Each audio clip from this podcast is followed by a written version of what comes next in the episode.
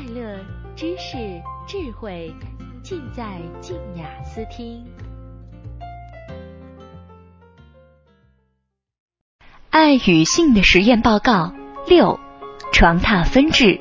作者：小庄，朗读者：梦溪。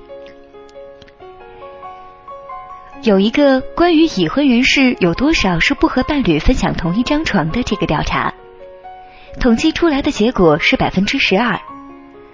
我怀疑现实中的比例可能大于这个数字。以我身边的朋友为例，思思二十九岁，三个长篇在手的情爱小说作家。当我拿这个问题去问他的时候，只见对方神情一半不屑，一半惊异。帮帮忙！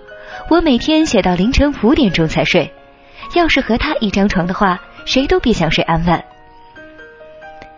该女子丈夫是杜邦高级技术主管，每天早八点半准时驱车从浦东往浦西赶，晚七点再从公司赶回来。进门做的第一件事就是打开家庭影院放美剧，最喜欢看犯罪心理和边缘危机。上官山。二十七岁，肿瘤医院护士。我是先认识他先生，再认识他的。他二十二岁那年，被我一师兄一见钟情，继而狂追。当时充当爱情参谋的我，没少花钱花时间陪着风。最后，师兄成功的撬掉了他前男友的墙角，并很快把婚戒套在了那只纤纤无名指上。但是。我们去年下半年已经开始分房睡，理由是我夜班较多。嗯，真正的原因呢，是他越来越胖，也越来越不耐心，让我没有欲望。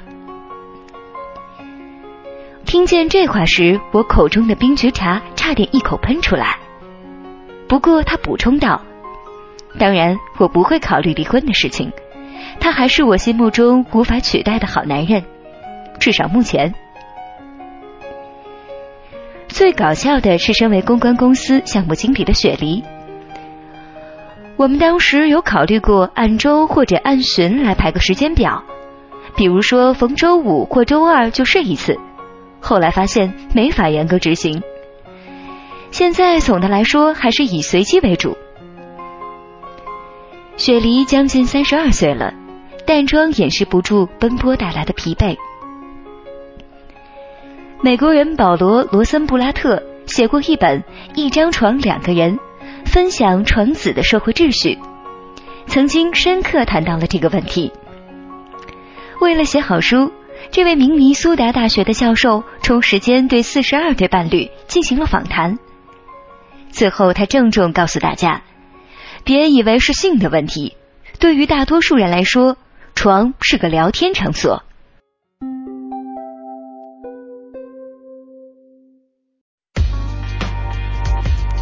关注静雅思听的微信公众账号，让温情派栏目给你最温暖的触动，让私生活栏目给你最震撼的力量，让随心听服务陪伴你在生活的每一刻。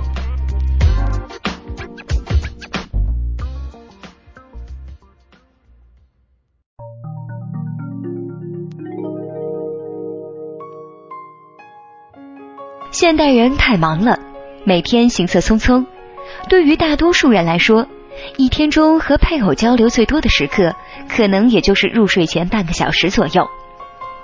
对方这一天经历了什么，做了什么决定，处理了或需要处理什么事情，明天怎么安排等等，都只能在临睡前的短短时间里解决。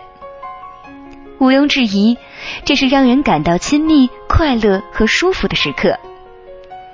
所以，尽管一个人睡获得的睡眠质量普遍会好于两个人睡，但那种与另外一个人暂时相依的安全感和归属感，却有着无以伦比的诱惑力。问题永远有另一面，分享一张床也意味着要开始改变自己了。卧室温度、床位家具的摆放，能否在床上看电视、看书、吃东西或裸睡？都有可能成为两个人发生摩擦的导火线。还有闹钟如何设定，能不能让宠物到床上来？倘若其中一个喜欢卷被子怎么办？诸如此类。当矛盾越来越多，双方都不再愿意做出妥协之际，就只有放弃亲密以保持自我。一个住家联盟预测，到二零一五年，美国地区将有百分之六十的住房用户定制拥有两间主卧的房子。哲学家说，作为一种社会性群居动物，孤独也是人的属性。流行歌手唱：“一个人怕孤单。”两个人怕负担。科学家说，没有任何迹象显示和别人同睡能延长寿命，但有很小的可能性，两个人睡能预防自杀。听来听去就一个结论：有利有弊，取舍在于你。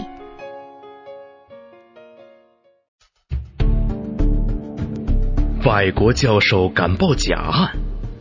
感情犯人会缩骨功，三百八十起连环强奸案竟然出自一个人。北京警界的小哥竟是派到云南的缉毒卧底。京城十案讲述的是发生在当代北京最真实的十大传奇案件。警察年龄跨度从二十岁到八十多岁。他们身上洋溢着侠气、倔强、胆识，甚至莽撞。故事曲折，引人入胜。